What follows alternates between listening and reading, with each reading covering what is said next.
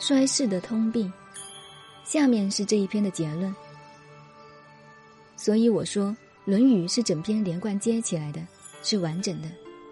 八义讲历史时代文化的精神，那么这篇最后引用孔子对于当时那个时代的批评做结语，就别有韵味了。例如，子曰：“居上不宽，为礼不敬，临丧不哀，吾何以观之哉？”他在这里提出了一个原则：一个时代到了衰落的时候，最怕在上面的领导人以及各级单位主管。待部下及对人并不宽厚，这是很严重的偏差。讲到这里，我们看到中国历史上记载了许多做人或者做官过分尖刻或者凉薄。什么是刻？所谓察察之明，为人太过精明，做部下的就不容易发挥他的才能。因此，中国古人在政治领导上都采用道家老子的道理，也就是。像郭子仪的故事，唐明皇因安禄山之乱由京城逃走，一直逃到了四川成都，终于靠郭子仪打败了安禄山，收复两京，迎唐明皇还都，郭子仪也因功封王。以后公主下嫁给郭子仪的儿子。有一次小夫妻吵架吵得很厉害，郭子仪的儿子说：“公主有什么稀罕？你父亲的天下。”若不是我父亲把你们打回来，还有你公主当吗？这句话的确讲的太严重了，公主气了，马上回宫报告唐代宗。郭子仪听了儿子的报告，也吓坏了，知道这件事可不得了，马上把儿子绑起来送到宫里去。唐代宗自然先听了公主的报告，说郭子仪意图造反。唐代宗安慰了公主一番。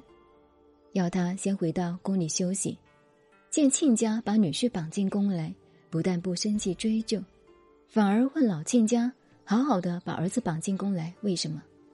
郭子仪报告并论罪一番。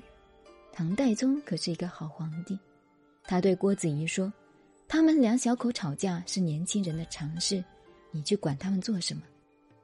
不吃不聋，不做阿姑阿翁。”这个故事后来也编成评剧和其他的地方戏。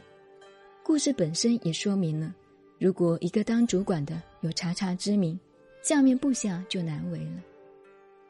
前几天有位同学当了法院的庭长，他来看我，我告诉他一句话：历来做法曹的最怕声闻刻法。这句话就是当公务员的也要注意，什么叫做声闻刻法？就是根据条文一个字一个字的去推敲，在鸡蛋里去挑骨头，真是要了命。虽然法律的条文完全合乎逻辑，但是有时候也是不合道理、不合情理的，完全用逻辑是用不通的。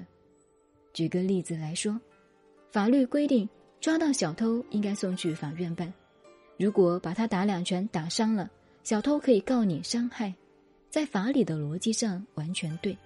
但是讲到人的场景上就不对的，所以我和这位同学说，搞法律的人最怕声闻刻法，都讲逻辑，则天下是非辨不清了。因此，中国人有一句名言，告诉做公务人员的朋友们：宫门里面好修行，否则的话，人们把公务员的过错、怨气，通通的积累到政府头上。自己如果多动动脑筋，别人就省了力气，同时也消弭了怨气，这就是道德。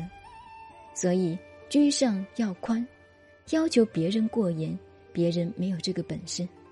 天下无全才，不必求之太严。如果要求太严，希望别人都是圣人全才，在道德上人人如孔子，而防他又如防土匪。用他又随便用的像机器，这是不可以的。切记居上要宽，为礼要敬，并不是只限于下级对上级行礼要恭敬，上面对下面的爱护也包括在礼的范围之内。而且都要敬，就是要做到诚恳真挚，不诚恳没有用。天天行个礼很方便，搞惯了成机械式也很容易，但中间没有诚意就没有用。同样的，做长官的对部下的爱护关怀也要有诚敬之心，假的关怀没有用。临丧不哀，以前讲过，我们到殡仪馆吊丧，没有一点哀戚之意，毫不相干，何必去呢？但是这个丧也是狭义的，广义的是对某一件沉重的大事，如果没有沉重的心情，也是属于临丧不哀的一种情况。